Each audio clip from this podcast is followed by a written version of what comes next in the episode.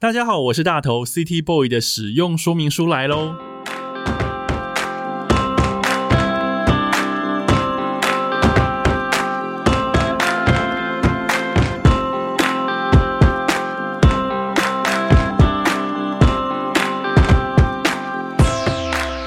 我是大头，欢迎收听 City Boy 的使用说明书。这是一个从 City Boy 角度出发的生活风格节目。每一集我都会邀请一组来宾，和我从各种主题找到增进生活情调的方法。不管你是 City Boy 或 City Girl，都欢迎你一起加入。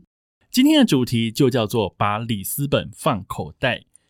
当一座城市可以收纳你的种种喜爱，那就值得把它放进口袋。所以呢，里斯本放口袋也是我的新书名称。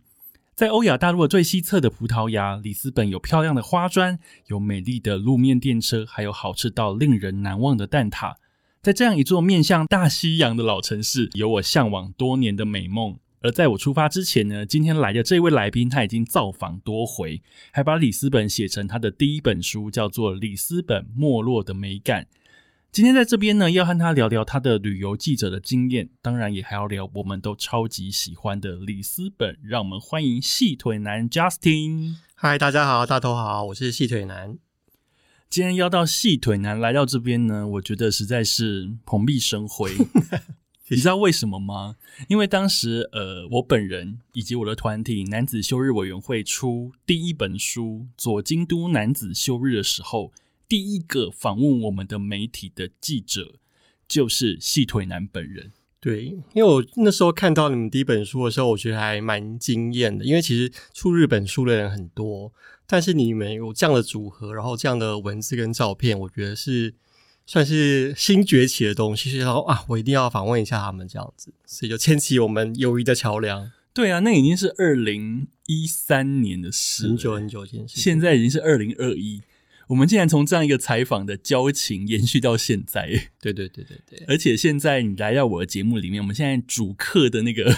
角色互换，对，换你要采访我了，好紧张哦！你知道，细腿男人是一个非常资深的旅游记者，同时也是一个旅行的 KOL，也是旅行界对于我来说是个大前辈。这样我们要把你讲的很老，这样子没关系，这样听起来还不错，还蛮爽的。对对，但是今天早上细腿男来，我们一开始我们要先聊聊旅游记者这件事情哦。我小时候对于旅游记者这个职业充满着各种想象跟向往，是不是一般路人都是觉得旅游记者就是一天到晚都在玩？对，通常是这样子，也就是说。呃，像朋友在问我说：“哎，你是不是都不用工作啊？就其实一直出国去玩，然后吃好了住好了这样子。然后，或者是其实甚至我在国外旅行的时候，有时候呃，就认识新朋友，然后然后他们介绍说你是什么职业啊或什么的，我就说哦，我是旅游记者。然后他们就哇，我这是 my dream job，然后就开始就开始开启更多的话题。所以其实的确是蛮多人会羡慕旅游记者的身份这样。”那真实的旅游记者身份的幕后有字字血泪吗？字字血泪是有一些比较呃痛苦的地方，或是比较不为人知的地方，对。但是还是有很多还蛮爽、还蛮丰富、蛮好玩的的地方可以分享。那一般来说，比方说你要写一篇文章，你跟随着一个媒体团出去。我们可能想象说，哇，好好哦，怎么会有人免费招待你？比方说，你去日本，你去欧洲，你去一些大家去不了的地方，然后感觉又住五星级饭店，吃好住好，美食大餐。我们看到是这样子，那实际上你有享受在其中吗？呃，基本上就像你刚才讲的，其实我们在出国采访有，其实主要大要大概分大概三个部分，一个部分就是所谓的媒体团，那媒体团通常都是例如说，可能一个国家或是一个地区。或是小到一个五星级饭店，或是一个游轮，然后他就是邀请你去采访。那基本上就是他会包办所有事情，包办机票、包办住宿，通常住宿都会住的蛮好的，这四五星以上。然后会安排很多的活动，例如说什么很多上山下海的活动，然后非常昂贵的活动这样子。然后基本上都是他们买单，对。然后这就是一个件很爽的事情，因为你可能就是你自己，呃，可能。不会特别去花钱，可是也没有花到那么多钱去做这些事情。可是你借由一个旅游记者的身份、采访的身份，你就可以让你自己圆梦这样子。对，所以是还是有赚到的感觉，非常有赚到的感觉。那那些不为人知的部分呢？好，第二种的话就是比较是，例如说，可能有些比较资深的旅游记者，然后他特别想要去某个地方，他想要去南极，他想要去挪威，那他们就会想尽办法说，好，我写个企划案，然后就是呃，他会去联络联络呃其他国家的单位，说，哎，我要去采访你，然后我可以看在哪边哪边，然后就是。既有这个方式让他去圆梦，但他就变成说，他必须要去找自己找赞助，找机票赞助，找住宿赞助，找呃租车赞助这样子，然后他们就是必须。多花一点很比较前置的东西要去做，然后去去采访这样子。那有没有遇过那种，其实你的行程啊，因为我们预算有限，所以呃，你们可能得两两住一间，或者是说，哦，其实我们这个行程只有四天三夜，但是我们可能要跑三个城市，然后到一个城市里面，我可能早上要看这个，中午要看这个，晚上要看这个，全部都是我希望你可以报道的，所以就是一个匆忙的这种快闪团。哦，非常通通常是这样子，因为其实他们花钱，他们也会希望你说在最短的时间内压缩你的、你的，让你去看更多的地方嘛。然后住宿的话，大部分比较少会有那种跟陌生人一间的情况下，除非是真的在那个地方比较偏僻，然后呃饭店数不房间数不够，或是比较客难的地方，它才比较有可能。但是通常。就例如说观光局或是一些单位邀请他们，都会让呃记者是自己自己讲这样，因为大家都不喜欢跟陌生人住在一起。那最辛苦的地方是什么？最辛苦的地方，我觉得就是回来要交作业。其实我们常常就是很开开心的玩完之后呢，就是就要面临就是。现实就是你开始要写稿，那有些时候就是你可能不用当下马上就写，可是有些例如说，呃，有些是线上的记者，或是有些你刚好濒临的写稿的死线，你可能下个礼拜就要截稿或什么的，你就要在非常短的时间把你去过玩过的东西整理起来，然后你就是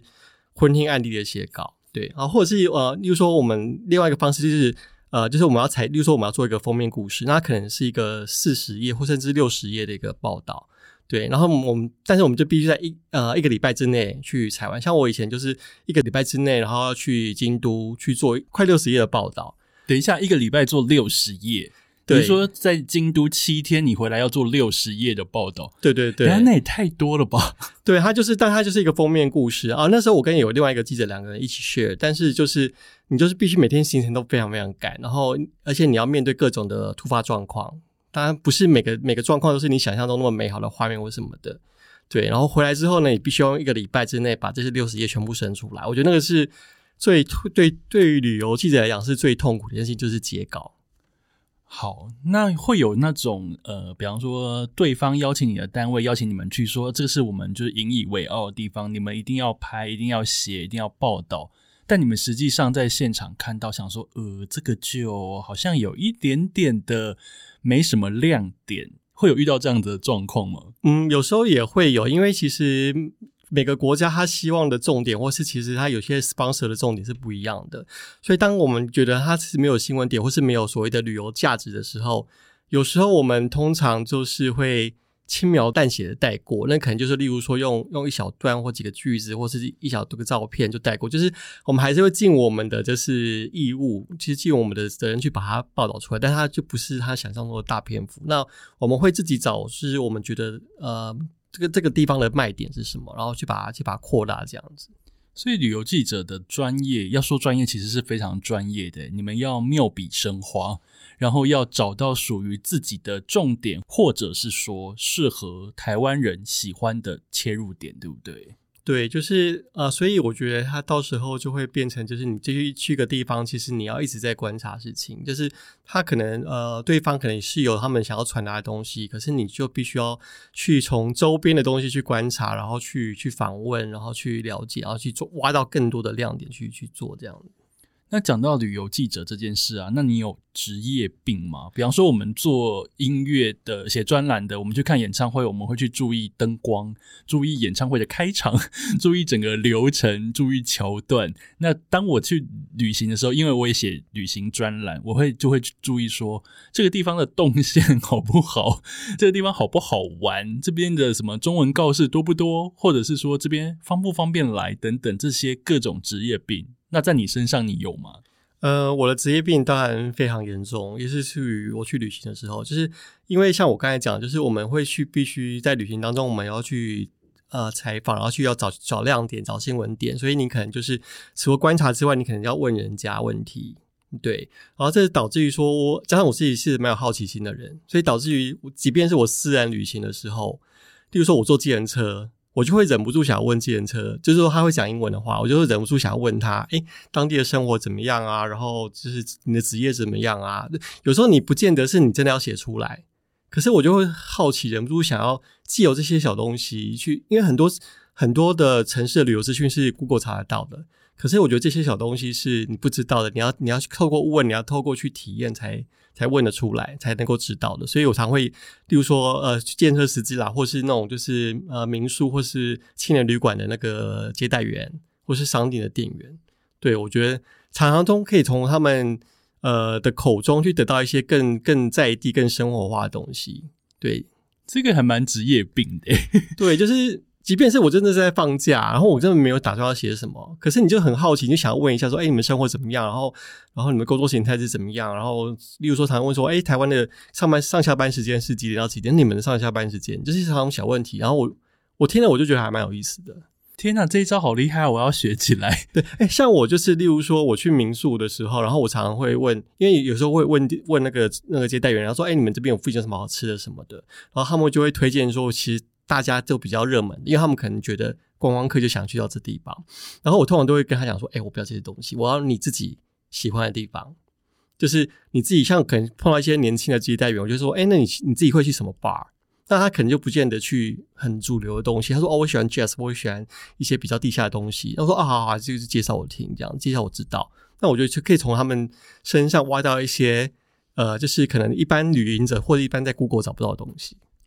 听到没有，大家？如果你想要玩的很当地，或者是说深入当地人的日常，这个是一个非常好的途径。而且我觉得，通常外国人对于观光客，我觉得都还蛮友善，也还蛮乐于提供情报的吧？对，因为我觉得很多时候就是，当你对他们的城市有兴趣，他们觉得哎很骄傲，就是我们好像是想要去。告诉你很多他们关于他们城市的一些，就像可能有些外国人问你说：“哎，台北有什么好玩？或台湾有什么好玩？”你就可能会介绍一些你的私房景点、你的爱店或怎么样。对我觉得这，我觉得这个都是在旅行当中是还蛮蛮有意思的。我觉得真的要好好的学起来。而且这一招其实不管是你在台湾试用，其实国外试用，而且我觉得台湾更方便，因为台湾大家都会说中文嘛。而且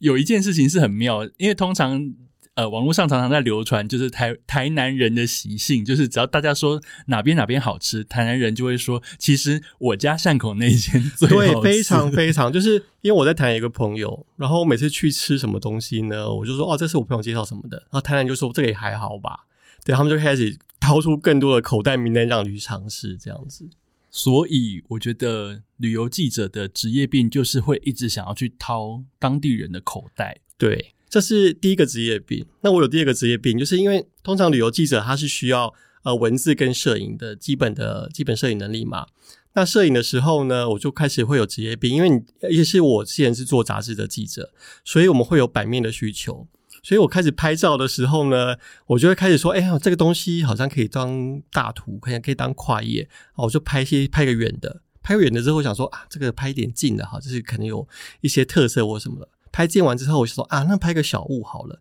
就拍个咖啡啊，拍个配个配个甜点或配什么。所以就是可能同一个场景，你会情不自禁的想要远中近都这样拍。那拍拍就想说啊，那不然我觉得可能要有人才有温度。那我就开始去找人，去找不管是路人把它就是放进去里面，或是说你可能在拍店家，你就会想要说，哎，拍个拍个店员，跟他们讲一下可不可以拍你们或怎么样，把它融入进去。对，所以你就会开始有不断的。不断的这样子，就是每个都要拍到，因为你就是你去了这一次之后，你可能你你就你就要有东西，不然你回去之后就后悔来不及，对，或者是说啊，拍完横图之后想说啊，可能有些东西你可能要做跨页，那那你就可能不能太至中，对，因为它就是可能会被夹到，那你可能要拍横的话，或是拍直幅，就会不断有这种东西，然后到最后最后呢，常我后来才发现，我有时候拍照的时候会有喜欢大量的留白，因为留白你知道可以干嘛吗？留白可以压制，对，非常正 确。你看我懂，对，就是因为我们有时候碰到呃，在留做留杂志的时候，就碰到一些问题，就是你有时候照片很漂亮，说啊，这一定要放首图最大的图，放跨页让大家都看得到。可是当你放跨页，如果你的细节太多的话，你的标题是压不上去，压不上去，或者你压色块或什么又很丑。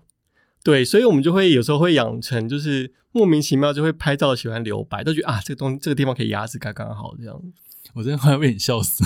可是我觉得这职业病其实我也有诶、别人说我自己在旅行路上，我会想说哦，如果这边有一台脚踏车过去，好像那个画面会很漂亮，然后我可能有一点东西想要写，然后我就会在那边等脚踏车，就等。对，就是因为你觉得，就是你想要一个你理想中的构图，然后你就会想要去等待。旅游记者职业病真的是太棒了，我觉得这个职业病是好的职业病诶，因为你你在不当旅游记者的时候，你自己也是有经营一个细腿男的粉丝团，到 FB 去搜寻就有细腿男粉丝团里面有他漂亮的照片，还有他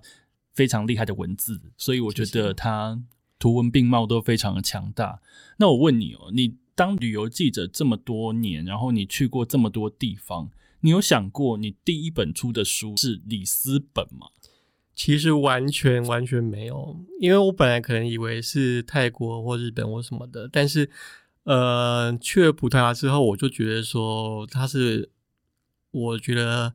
存在感很高的地方，然后是我很喜欢的地方，对，所以呃，我我想讲一件事，就是说，我觉得每个人就是的旅游方式不一样，或者每个人去的地方不一样，可是有时候，例如说。呃，像我去巴黎，我去伦敦，我去了很多次，然后我觉得那边地方很丰富、很精彩，然后然后也有很多好吃的。可是我常也是我通常都是一个人旅行，然后我在城那个城市，我就会觉得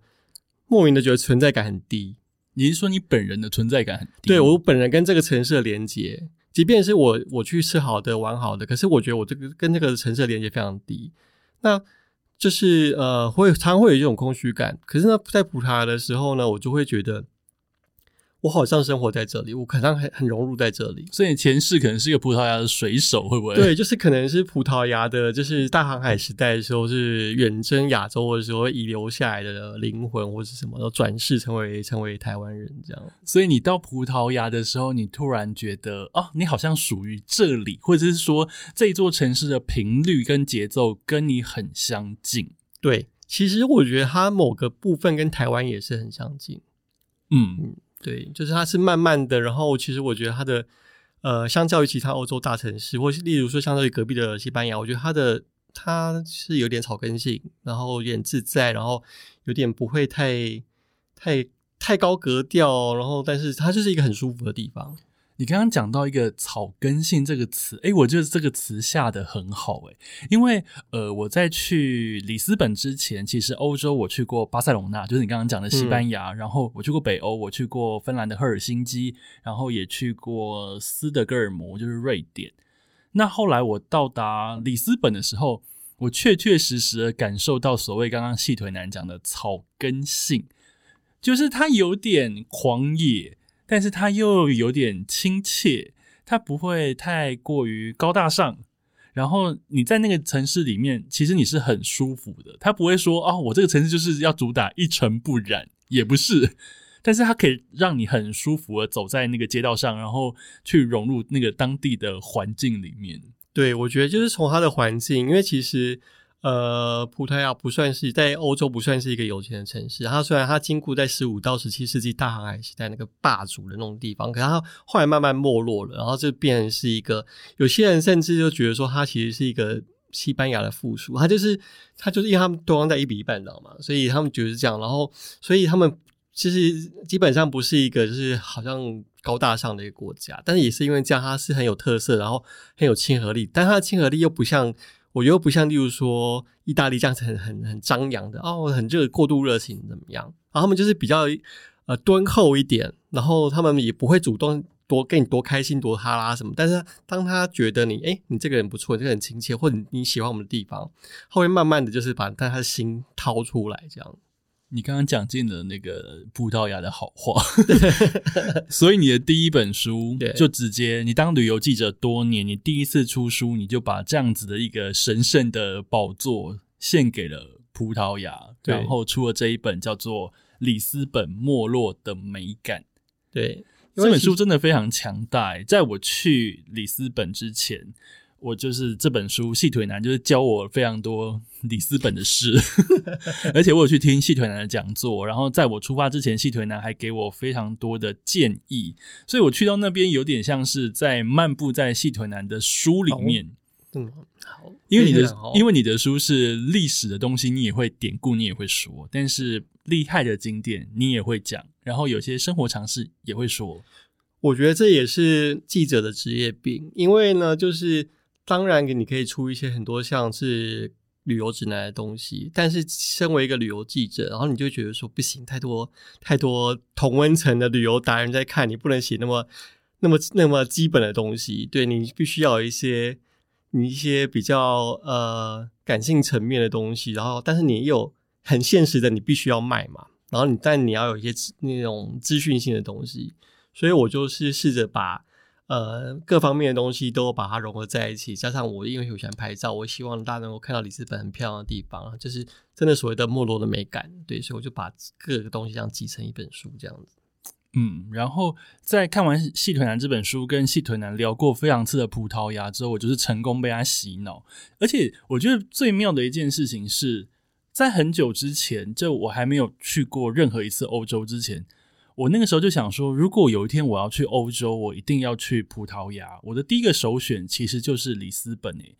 但你现在问我为什么，其实我讲不出任何的原因。是受到什么电影或者是音乐或者什么？完全没有。我仔细在思考这件事情的时候，我就觉得，哦，我如果把欧洲地图摊开来，哦，北欧你就会觉得说，哦，它是一个设计美感的国度，它可能有很高的物价这样子。然后英国伦敦，呃，有一点喜欢，但好像没有到非去不可。然后想到法国，好像巴黎就离我好像也有点遥远这样。嗯，东挑西拣，认真在思考每个选项的时候，我就给自己一个默默的目标。好，那我要去里斯本，我要去葡萄牙，因为我觉得好像有点神秘。对，我觉得这也是我当初喜欢去葡萄牙，因为我就觉得葡萄牙三个字就听起来，因为西班牙太多人去了，法国、意大利很多人去，然后葡萄牙就是好像哎，好像是可以被发掘的东西。我内心可能就有一种比较，你知道偏门。对啊，我觉得就是这也是某个程度上，当你是旅喜欢去旅游、常去旅游，或者甚至像你是旅游记者的时候，你一定要挑战一些，你内心就会不自觉想要挑战一些大家比较不知道的地方，嗯，而且比较好说嘴。对，事实上是这样。所以当我去完回来的时候，其实，在去之前我就觉得说我应该会非常喜欢里斯本这个地方，所以我回来的时候。果然就把这样子的心情写成我的书，叫做《把里斯本放口袋》。因为就如同我一开始所说的，当一座城市可以收纳我种种喜爱的时候，我就会想把这座城市当成我的口袋名单，放在我的口袋里面。所以我把这样子的概念当成我书的系列。之前出过把清迈放口袋，这一次把里斯本放口袋。但我要说，我觉得。嗯，书的部分呢，细腿男有细腿男他厉害的地方，因为我真的觉得他的历史跟典故这件事情实在太强了。因为我本身是一个历史苦手的人，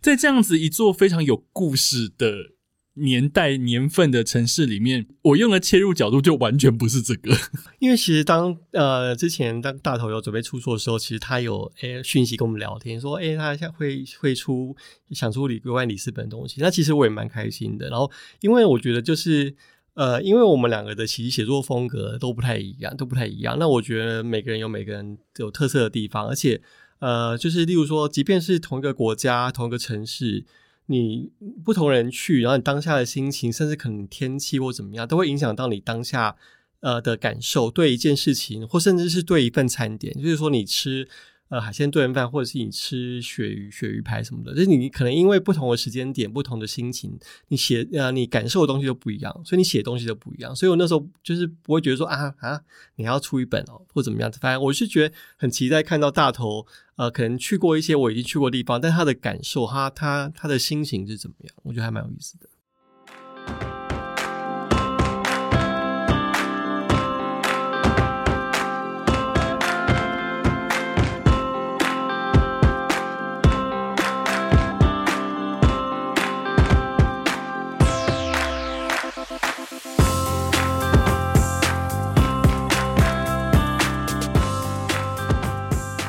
另外一件有趣的事情是，我也有去那个细腿男在书里面有提到，就是一个很巨大的美食街，就是那个 Time Out。对，这个地方啊，你知道吗？大家知道吗？就是我人生很少，就是比方说，因为我不是一个狗血的人，可是我一个人在那个 Time Out 吃东西的时候，我自己吃到哭出来。为什么？因为我初来乍到一座城市，老实讲一个人在一个很巨大的地方，你要找一个，因为那是一个巨大的美食街，非常非常大，可能可以容纳数百人到千人千人可以的，地方，然后是一个非常漂亮的美食街，这样。然后我在里面想说，天哪，我一个人在这边，我光是要找到位置都有点怕怕的。大家只要想说，你去一零一楼下你的美食街，你一个人在那边，然后你要找到一个位置，然后你可能要去点餐，然后你又是一来到一个全然不知的地方，然后每一间店都有自己独门的菜单，然后全部都写葡萄牙文跟英文。你要在那边，光是你要研究每一间店到底在卖什么，就要花上一段时间。然后我终于误打误撞找到了葡萄牙北部的一个女厨师开的店，然后呢，我就误打误撞想说，哦，这个哦他礼拜一有礼拜一的特餐，礼拜二礼拜二的特餐，一周七天每天特餐都不一样，那我就选。我看得懂的，我就选那个，想说哦，这个这今天卖好像礼拜二还是礼拜三，我就想这一道菜我看得懂，而且我一直大概知道说哦，它是用什么肉，然后它有马铃薯，它里面还有柑橘这样子，嗯，然后我就点了它，然后再加点了一份白酒，然后又点加点了一份葡萄牙那个很甜很甜的布丁，就葡真的萄牙非非常多甜点，非常甜。对。然后总之呢，我就点了它，然后那一天饥肠辘辘，非常饿，然后我就点了它之后呢，还在那边等，说到底什么时候会叫到我，因为我还得很仔细的听，等到那个震动警报器响的时候，我就去领餐，然后领领了餐，在这样子偌大的空间，好不容易找到一个位置，然后就坐下来。然后我想说这个到底是什么？看起来有点像是台湾的控吧，控肉。然后呢，它有那个柑橘在旁边，你可以把它挤在上面，然后又上面又有一点点香菜，然后旁边另外是炸过又烤过的马铃薯，这样子就是味道非常浓郁的一份餐点。我吃第一口的时候，猪肉的味道结合那个柑橘的酸味，然后在那个酱汁的咸味，然后我就想说，天啊，怎么会有这么好吃的东西？其实 Time Out 就是 Time Out Lisbon，它就是一个高档美食街，因为呃，它是一个集合非常呃各家就是非常非常好的餐厅，然后去去做成一个这样子像呃大美食街的概念，所以基本上在那边你很难吃到雷，基本上对，然后而且它空间很宽很宽阔，所以你就是有点好像在参加一个很大的版多、很大的聚会，这样大家都吃得很开心这样子。因为那个时候我的心情非常的五味杂陈，嗯而且都是好的。我的意思是，我突然想到说，天呐，我千山万水终于圆了一个我远行的美梦。我终于从台湾飞了十几个小时，中间还转机，好不容易到了里斯本，来到这个很大的地方的美食街，然后我坐在一个小小的位置上，吃到一份我想都没有想过的味道。然后它怎么可以这么的好吃？我的圆梦的满足感跟吃到美食的那个幸福感融合起来，然后我眼角就流泪，因为一个人在美食街，我就想说，天哪，这个东西也太好吃了吧！我就默默流泪的时候，就觉得啊，这个就是旅行啊。这就是旅行，对，因为我觉得，而且我觉得葡萄牙的东西，因为它就是相较之下，它跟很多其他欧洲的大城市，它相较物价是便宜的，所以对台湾人来讲，就是你不用去花一个巨大的钱，然后去吃一个你觉得其实，在台湾就是就还好，就是还好的东西，就是你你你会在花钱在享受上面，你会更更。更不会去想那么多，就啊，我就是要享受，我就要吃好吃的东西。我还记得那一份餐点，我的主餐是那样，然后我又加点了一杯白酒跟一个布丁，我觉得大概就是台币几百块吧，五六百之类的。我觉得在它可能哦，那呃，应该说 t a l Lisbon 它其实稍微还是再高一点点。然后我觉得，但是是觉得大家是可以很负担，就是不会像说你去北欧这样，就是你就是要很勤俭的吃这样子。对，但里斯本就是有更多的小餐馆，更多的一些地方，就是吃东西真的很便宜。那你在里斯本，你最喜欢吃的美食是什么？好的，我最喜欢吃的东西哦，我先大概跟大家讲一下里斯本有呃葡萄牙有哪些东西哈。那葡萄牙基本上因为它是临着呃大西洋，然后下面也有地中海，所以它其实它的海产的资源是很丰富的，所以海产非常便宜，所以他们有很多例如说呃章鱼啊，然后一说那种贝壳类的东西啊，然后他们是呃其实里斯呃葡萄牙是全球最大的鳕鱼的消费国。他们的鳕鱼排很好吃、欸，很好吃，而且其实他们非常自豪的说，他们有一千零一种料理鳕鱼的方式。对，所以有时候我去他们当地超市的时候，就会有那种超市上就会有卖那种那种一只又一只的那种盐盐制的那种鳕鱼片，然后他们就说你要你要先泡水泡两天，把那个盐分弄掉之后开始料理。所以还有那种就是鳕鱼衍生出来的各种的料理。然后另外就是我非常喜欢吃的就是呢海鲜炖饭，海鲜炖饭，救命哦，超级好吃，超级好吃。而且就是通常，例如说台湾人，如果你去欧洲比较长一点的天数话，你是开始会比较，后来你就会开始有乡愁，就想吃一些比较暖胃的东西。比方说鸡腿饭，鸡腿饭对，哎，葡萄牙也有鸡腿饭。我好像是在北欧的时候，因为常常一天到晚这样面包沙拉、面包沙拉，然后到最后就是想说，我可以有一天早上吃饭团夹蛋吗？然后中午我要想要吃那个炸鸡腿饭。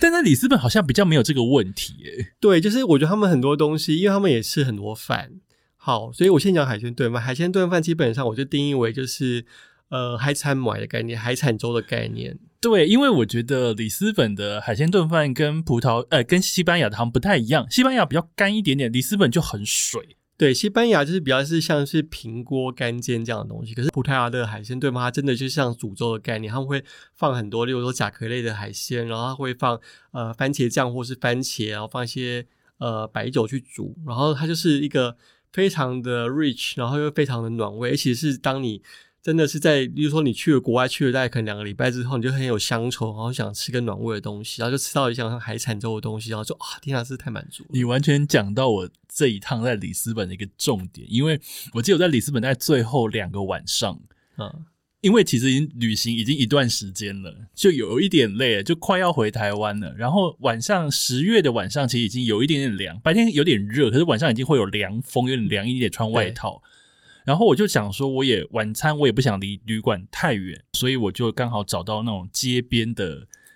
餐厅，然后就坐下来，然后就点了一个海鲜炖饭。还记得那一天也是海鲜炖饭吃第一口的时候，想说天哪，这个东西怎么这么的暖胃？对，它很温暖，然后很热，然后很香，就是那个海鲜跟茄汁的味道非常香。然后你在吃那个炖饭的时候，你再配一杯白酒，对。就觉得好满足，结果又流泪了吗？我太开心了。结果你知道吗？一个人旅行的好处就是，你连续两天晚上想要吃一样的东西，没有人会管你。所以我第二天晚上，就是回台湾的前一天晚上，再去吃一个一模一样的店，然后做量很大，坐一模一样的位置，然后再点了一模一样的一锅海鲜炖饭。对，而且像我跟你讲，它真的非常真，分量真的很大。然后它通常其实它通常一份海鲜炖饭大概其实都是两两人份、三人份。但是因为它是太暖胃了，所以呢，我常常就是一个人可以嗑光。我也是一个人嗑光，我觉得好好吃哦。对啊，然后除了海鲜炖饭之外，还有例如说他们其实也吃猪肉，他们有那种就是猪排饭，然后有猪扒包。然后其实我觉得葡萄牙很妙，它就是还有吃一些，例如说他们也吃鸡脚，然后呢，他们也吃猪血的东西，他们吃很多炖菜，然后甚至还有他们有那个炸猪皮。所以我觉得某些情况，是，这这些东西听起来就好台哦。对，它会很台，会有点泰式，就是。这些，我就是在那个我去我去肉贩卖卖肉的地方去买那个炸猪皮，超级好吃。然后我就觉得，其实某些情况之下，然后他们跟他们跟那个呃葡萄牙跟台湾的饮食习惯是有点像的，所以我在那边其实都还蛮自在的。那你喜欢吃蛋挞吗？蛋挞非常喜欢。我大概我去的时候，我可能一天可以吃一日双塔，没有，就四颗。四颗很胖哎，四颗我跟你讲，当你旅行的时候，你肯定不会拐那么多的，其实而且很好吃，你就想说算了算了啦，就是四颗有点太多了吧。而且我觉得就是有时候，例如说你去你去贝伦塔啊，去去 Berlin 的那个就是名店，就是始祖店买，你怎么可以买四颗？就觉得不行不行，这样是难得来一趟，然后你就要吃多一点，或者当然可能不是每天每每次一次吃四颗，有时候是分不同地方吃，有时候你是想要去喝个咖啡，但想说好啊，那就吃个蛋挞吧。然后就开始会觉得有点蛋挞评比的概念，对，蛋挞非常好吃，它一颗好像大概才一欧元吧，一欧元，对，非常便宜。但是刚刚细腿男就是说，他是喝咖啡的时候想说，那配个蛋挞好了。但是我有一个新吃法，就是我在他们最热闹那个奥古斯塔大街上面，也是有一间新的蛋挞店，我就进去吃。那我觉得蛋挞也非常好吃。结果吃完第一颗的时候呢，就发现他柜台旁边呢有一个小小的立牌，写说。蛋挞配红酒，一个 set 这样，就是一个蛋挞配一杯红酒，然后大概才五欧吧，诶，五欧还是三欧，反正也是非常便宜，就一百多块这样。然后我就想说，在下午三点的时候呢，我觉得 下午茶其实是一个下午酒，我就喝了一杯红酒，然后配了两颗蛋挞这样子，好吃。我觉得这种午后的微醺。好适合欧洲。对啊，而且它其实，在那条大道上面，除了你像你讲的啊蛋挞配葡萄酒之外，他们还有另外一个很很有名的店是做鳕鱼球，就是把鳕鱼呃鳕鱼肉跟那个马铃薯捣碎，然后裹蛋汁，然后去炸。一颗雪梨球，然后就配上一杯白酒，就一个 set 这样，那个也是非常有名。天哪，就是真的是听起来也就是超棒。葡萄牙就是一个非常好吃、非常好吃的地方。讲一下那个物价，我觉得它的物价的水平大概跟台北差不多，甚至再便宜一点。呃，我觉得看东西有时候稍微贵一点，但也不会贵太多。但是有时候是也是比较便宜。所以我觉得葡萄牙对于第一次想要去欧洲的人来说，第一它够远。很有远行的感觉，对它，因为它在欧洲的最西端嘛。对，然后它物价是完全无痛，对，就是像你通常你说你喝一杯咖啡，你喝那个 B 卡，就是比较像是浓缩咖啡因，有时候甚至你不知道一欧可能是零点六、零点五欧，你就喝得到。对，所以有些东西其实是是喝起来，而且如果真的你喜欢喝酒的人，在欧洲甚至是在在葡萄牙，你喝酒就是很爽。我平常在台湾没有那么嗜酒，那在这边先讲一下，就是饮酒过量有碍健康，然后我喝酒不开车，开车不喝酒，孕妇也不可以喝酒。好，金鱼讲完了，在葡萄牙这个地方呢，酒是一个非常便宜的东西，然后酒也非常好喝，所以我在那边养成，就是只要大概在正餐，比方午餐或者是晚餐的时候，我都会叫酒。来喝，嗯，一杯好像我记得大概两三欧，就超级便宜。然后，比方说你要点白酒好了，他就会拿白酒来跟你介绍。对，然后呢，你就可以选说，哦，我要这一罐，或我要这一罐。这个，但其实我有点喝不太出来，我只是在那边装模作样的选一罐。一定要啊，对。然后我主要我要讲的是，在那个高脚杯里面，他们几乎是倒到八分满这么多，哎，因为就很便宜，就是因为其实我的酒量也不是很好，所以有时候，而且我。在白天如果喝酒之后，可能就影响一整天，一整天就是这样很忙很忙很开心这样。所以有时候呢，我就反而我就只能点呃，例如说柠檬茶或是可乐。但我觉得有时候我就觉得自己是赔钱货，因为你点一杯一杯可乐或一杯柠檬茶的钱，其实比你点一杯红酒差不多，或是甚至甚至更贵一点。真的嗜酒之人，对 葡萄牙是你的 好选择，好选择。对，而且像在呃波多那边，它就是呃波多的，就是它杜罗河的另外一边，它是有很多酒庄，有酒庄。然后你也可以有时候 white tasting，就是你可能付个十五欧或二十欧左右，你就可以有不同的不同的酒，不同年份或不同熟成度的酒去尝试。对，或者是你结伴去的话，例如说你可能两三个人就可以喝到九九款、十二款酒这样，我觉得很划得来。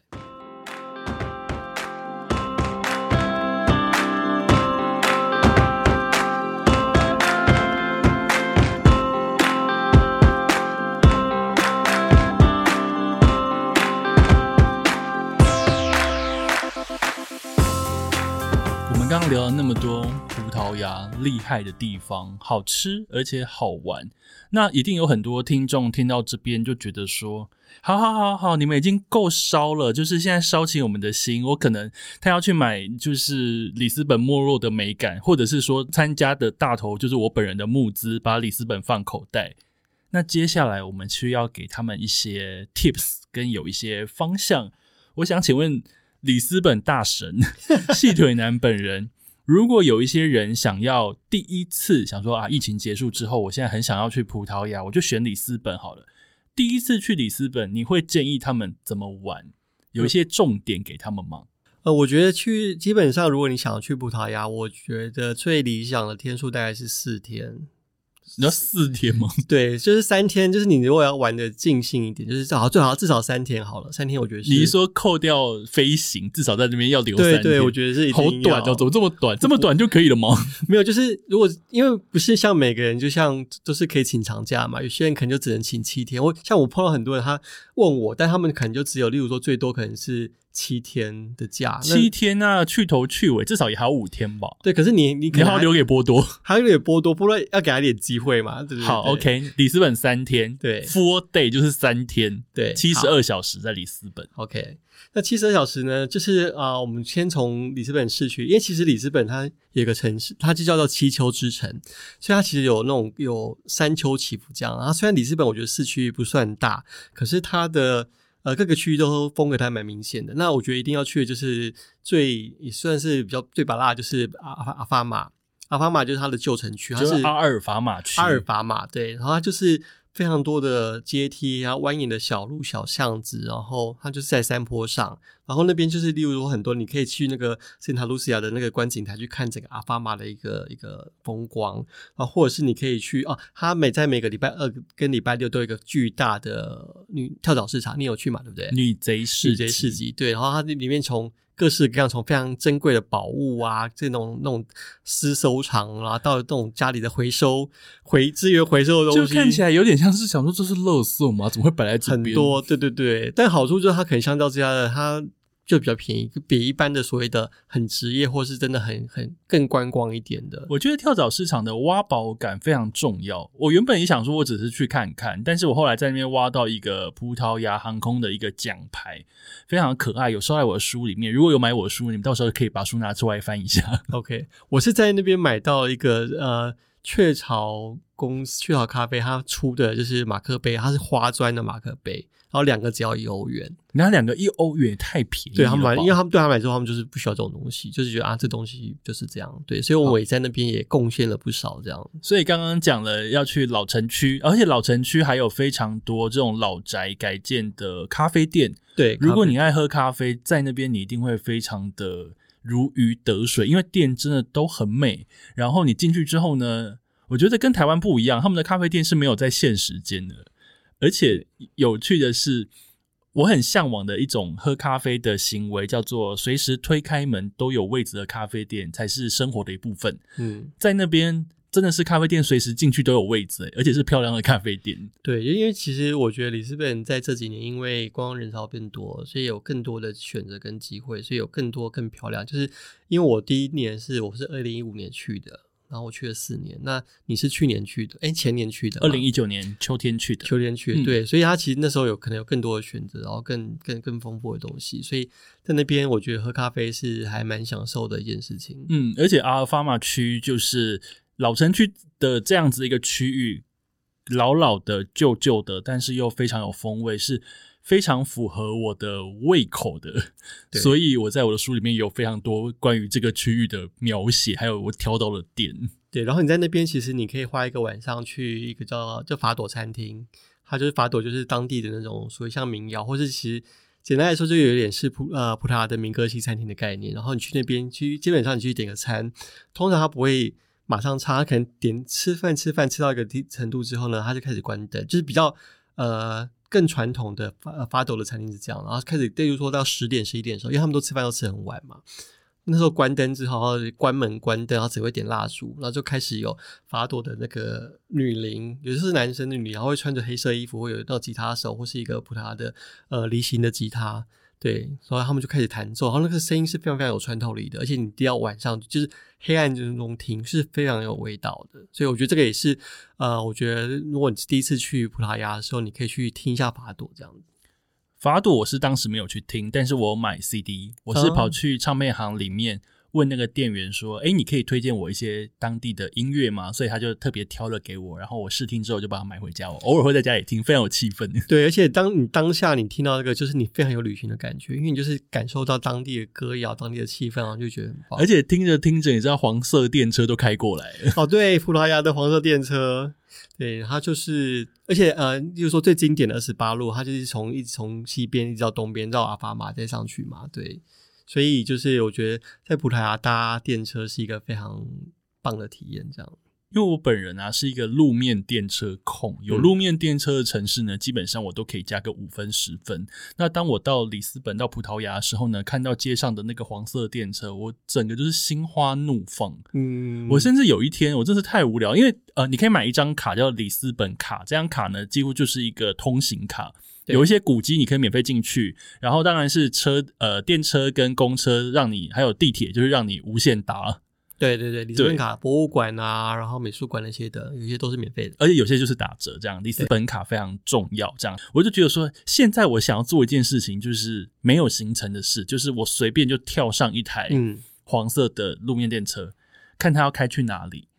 然后我搭的那一台呢，就是开去一个很无聊的地方，就是他们开到一个比较高的社区，或是一个比较没有观光客去这样。嗯，然后想说，嗯，好像真的有一点无聊咯，所以我就去另外一边再坐另外一台车，然后再坐回原本的闹区这样。对因为它是我觉得很好玩。它其实就是它是本来就是给当地居民搭的嘛，是因为爆红之后看很多观光客搭，所以它其实一直从西边，然后的那种民宅、民那种一些社区开开开开到市中心，再开阿巴马这样子。然后，所以就像例如说，你用里斯本卡，或者它有那种二十四小时的 pass，然后你就可以坐，然后你就可以享受那种好像跟着时间时光机的概念这样子。搭电车真的非常的棒，一定要好好的感受。所以刚刚我们讲了好几个点，我们要搭电车，然后我们要去阿尔法马老城区那边，我们要去观景台，就是俯瞰里斯本。对，那还有呢？呃，像观景台的话，你例如说你可以去圣若勒城堡，是最最山顶嘛。然后另外是呃阿法马山头另外一边就是莫拉里亚，它有就是山上圣母观景台。对，你应该有，你就是书上你应该有提到有去过。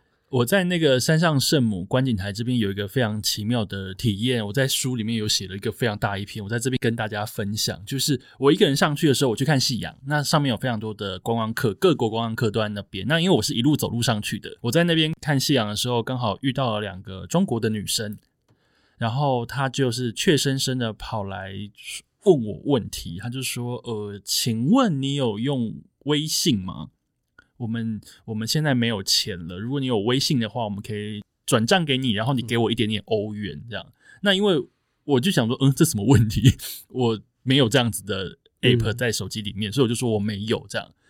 然后他们两个就走了。可是我后来在那边又看了一下风景之后，我觉得，诶，他们应该是真的有困难需要帮忙才会来嗯找我。那既然你来找我了，我还是去问一下到底发生什么事情好了，因为我这样子贸然拒绝你，我觉得我好像有点过意不去。然后我就去找他们说，哎、不好意思，呃，你刚刚找我说要跟我换欧元，是发生了什么事吗？然后才知道说，呃，原来他们是中国来的旅行团，那今天晚上其实他们就要搭飞机回北京了。他们因为是一路走上这个观景台的，但是现在下去其实路非常遥远，但是现在距离他们的集合时间已经很近了，下去大概要十五欧元左右的现金，这样子才能搭那个接驳车下去。嗯，所以他们现在就是没有钱，可是他们在山上已经待一段时间了，因为他们想要换钱，但是刚好那个观景台没有华人，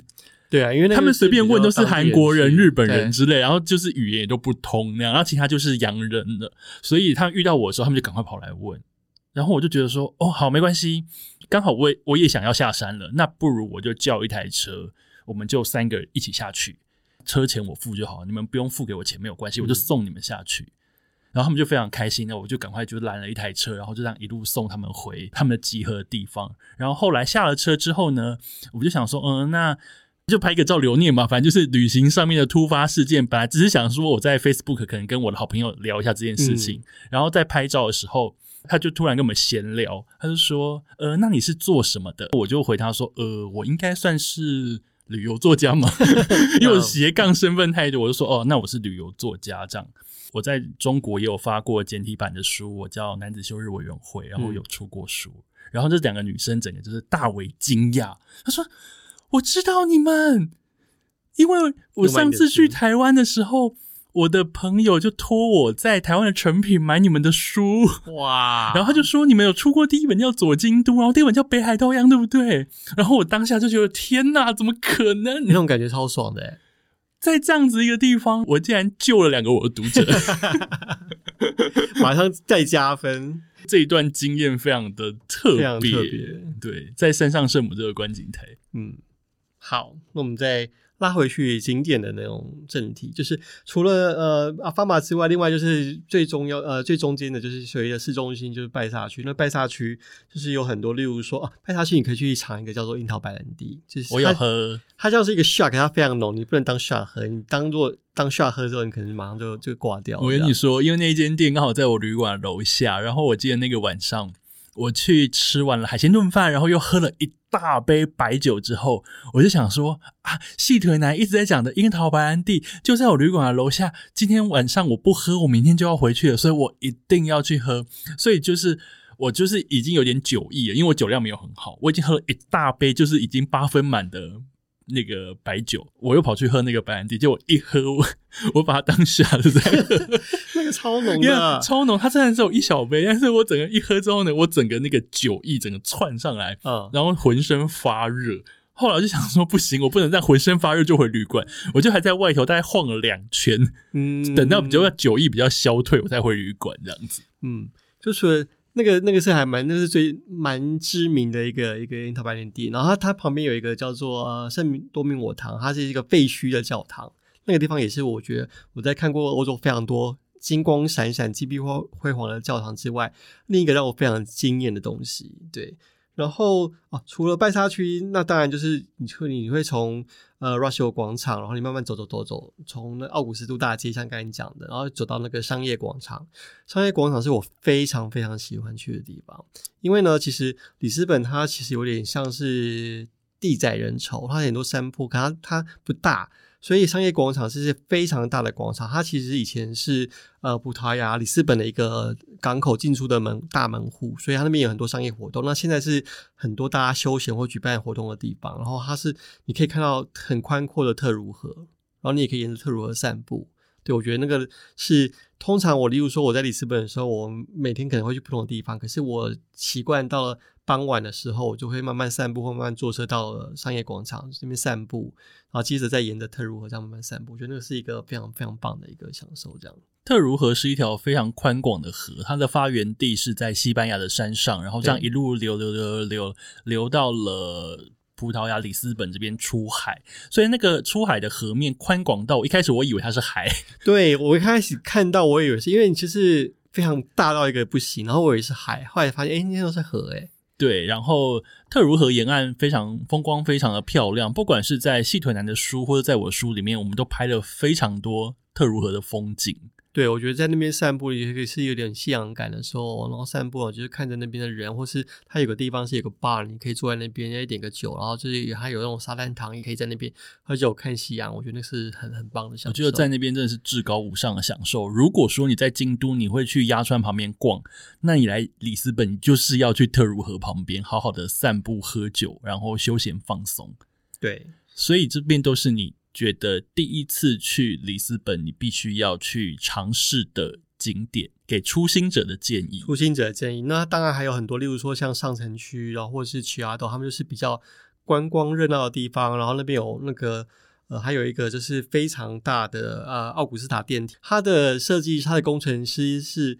巴黎铁塔的工程师的徒弟。它是一个著名的地标，然后还有那种卡莫修道院，它是一个古迹，然后它是因为呃里斯本以前发生过大地震嘛，然后它的屋顶都震掉，它就是一个有剩那屋脊这样子，然后它也非常漂亮，或是你可以去呃非常拔辣，但是我觉得还是要去看一下的巴西人咖啡馆。然后它前面有一个叫做佩索亚的一个大文学家的一个雕像，这样子。刚刚你讲到那个卡尔莫修道院，我也有去，但是我的切入点完全跟你不一样。你知道，呃，卡尔莫修道院就是刚如细腿男说，它就是一个被大火烧掉的一个修道院。然后里面除了修道院原本的主结构以外，它其实里面还有一个考古的博物馆，里面有木乃伊，还有一些非常漂亮的棺材。对对对，有名望的人的棺材。但是我觉得那些都不是重点，你知道重点是什么吗？重点是卡尔莫修道院里面呢有非常可爱的猫咪哦，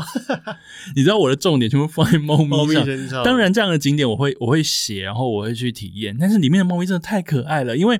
我好像记得我到里斯本的第一天还是第二天我就去这个修道院，你知道那个时候我已经开始想念我们家的猫了。哦，我在那边遇到当地的猫的时候，我是整个人就想，天啊，这边的猫好亲人哦，它可以。任你摸，任你抱，然后就在那边睡觉，超可爱的。后来我发现，所有的观光客都在看那两只猫。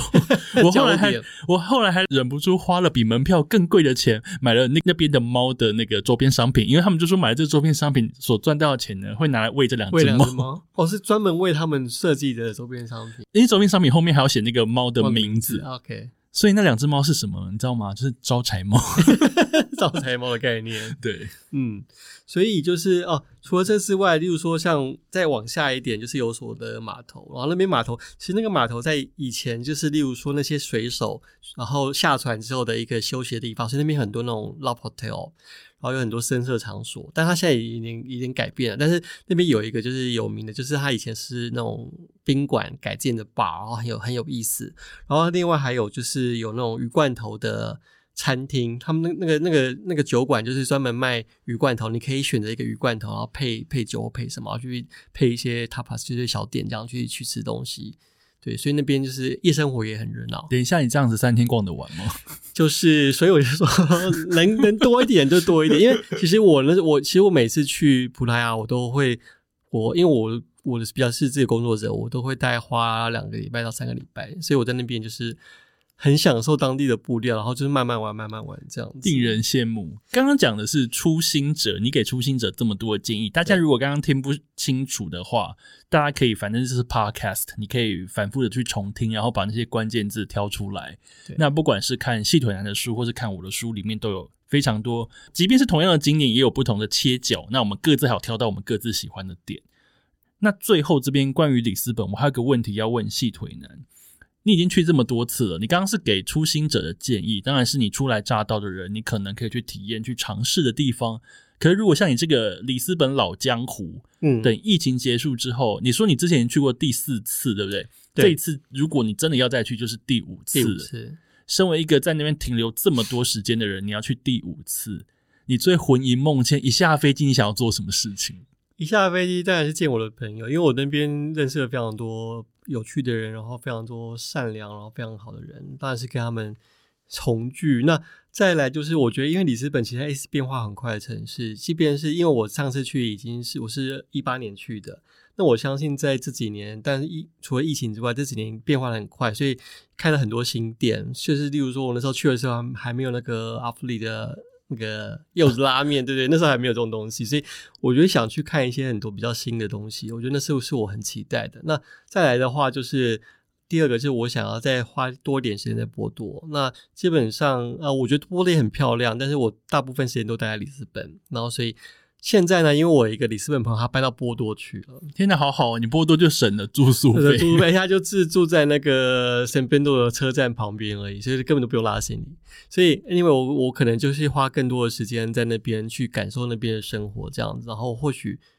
可能就写下一本波多或或者怎么样。那除了这之外，我会想去离岛，对，因为我其实我上次去，我有去一个亚速群岛，然后它。非常棒，它就是它是两个小时的飞机程，它是有点在外海，可是它就是一个更悠哉、更慢活的地方。然后我就想要去了解更、更、更多那种比较郊外的东西。我觉得这是我下一次再去葡萄牙时候想做的事情。那下飞机之后第一个想要吃的东西是什么？海鲜炖饭，一定是海鲜炖饭，我超爱的。吃完不再来两颗蛋挞吗？蛋挞、蛋挞甜点，对甜点，然后再喝一点 a p i c a 然后解腻这样子，对。今天光是聊这个，我觉得整个里斯本当时在那边所感受到的那个悠闲，跟一个人上路时候的自在，对，还有那个每天都天气超好的那个晴空万里。而且，对啊，我都讲不完，因为其实我准备了超级无聊的东西，我就发现，哎，我现在只讲了大概三分之一啦。你知道我之前有去听细腿男的讲座，你知道那讲座好像简报是不是两百多张？两百多张，然后我大概讲了两个小时，一耳的讲我的少下。可是我觉得，当你喜欢一座城市的时候，你就会很热心的，你真心喜欢一件一个座城市的时候，你会很就是。热心呢，一直想要跟大家分享它的美好，对，所以即便我后来讲了，可能讲了十场，我第十场的时候，我每次重讲，虽然是讲重复的事情，我还是都保持着一个很兴奋的心心情跟大家分享。我也是，当我喜欢一座城市的时候，我觉得我应该为它出一本书。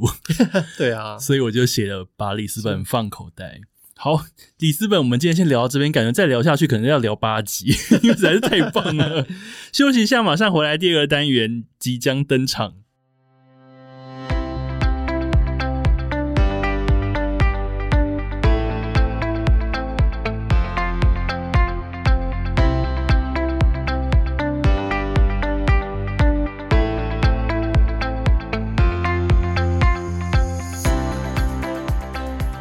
欢迎回到 City Boy 的使用说明书，我是大头。今天呢，我们的主题叫做把里斯本放口袋，邀来了细腿男。他之前是旅游记者，后来成为旅行 KOL，现在还出了书，成为作家。我们刚刚聊了非常多里斯本，但现在我们要聊点台湾。第一个单元叫做把台湾放口袋。因为疫情的缘故啊，很多爱出国的人，比方说我，比方说你，留在台湾已经超过一年了。但这段时间呢，我觉得我们并没有白费，对不对？我们好好的去探索我们原本就居住的地方，而且可能看到更多我们以前没有注意到的地方。我觉得整个都是一个莫大的收获。所以想要问你，你觉得以你一个旅游记者来看，你觉得在大家都不能出国的情况下，台湾的新玩法是什么？我会觉得，就是因为其实大家台湾很多景点大家都都已经去过了，然后也也容易去，然后所以可能会更往山里面或更往比较偏乡去发掘它特色的地方。那这是一点。那我觉得另外一点就是我现在比较常做的事情就是。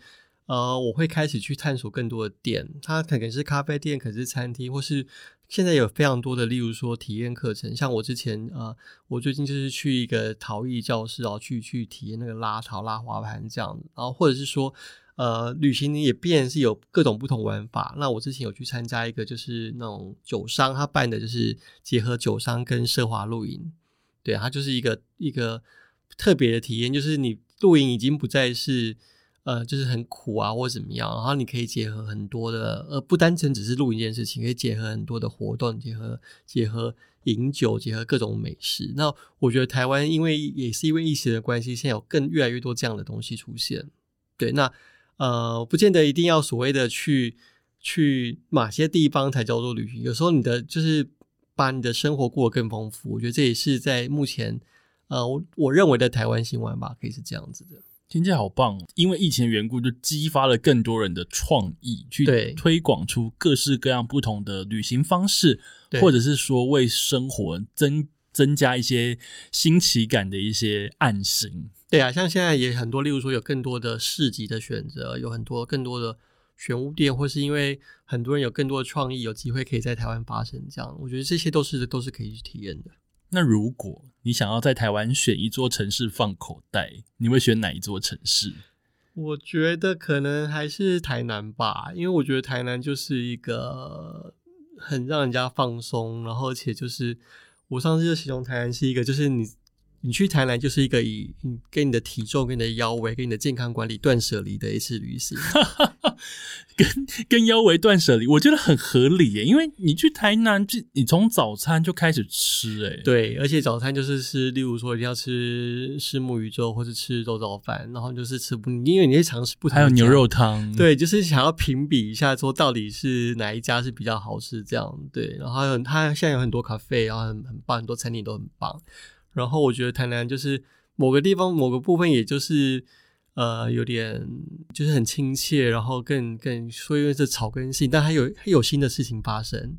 对，然后或者是说台南之外，我也可能去，例如说新呃嘉义，因为我觉得嘉义就是有点好像台南的这样的这个模式，现在有越来越多的店，有越来越多的事情在发生，这样子，我觉得这两个地方是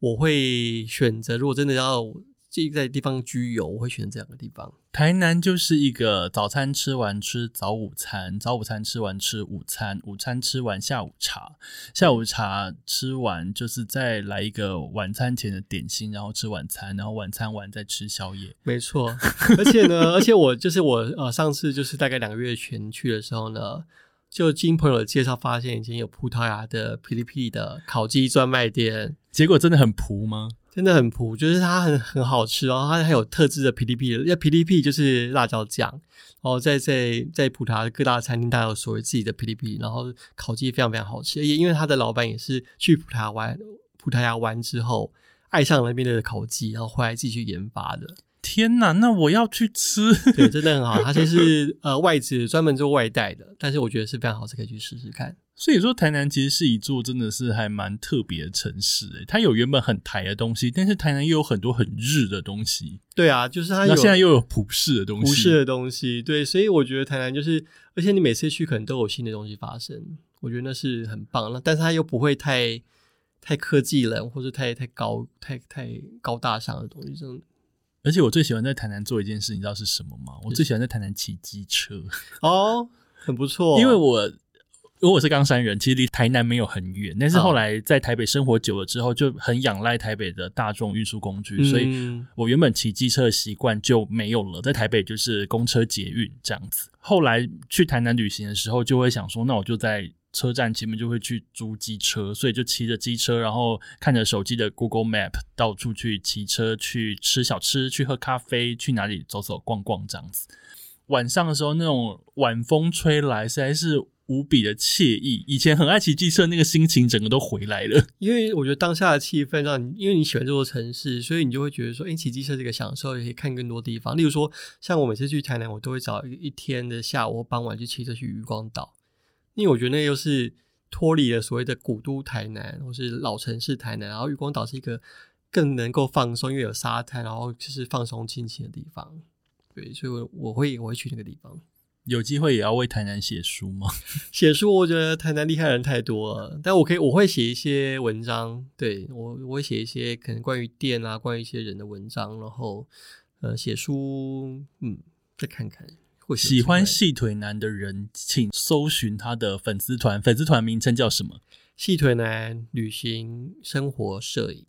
跟你讲，他真的很会拍，又很会写，不愧是就是旅行记者。I G 是不是也跟大家讲一下？I G 就是绿色的 Green，然后 G R E E N 三八七一，也是一个神秘的数字，一个神秘的数字。好，细腿男，你可以在 I G，可以在 F B 找到他。当然，如果你喜欢他讲的里斯本，你可以去看他的书《里斯本没落的美感》。如果你也想看我讲的里斯本，我的书叫做《把里斯本放口袋》。一起推荐，我非常期待大头的新书出版，然后想很想知道大头心目中或是体验到的里斯本跟我到底有什么不一样。总觉得到时候我书真的是实体发行之后，我们两个人可能大概又要再聊三集。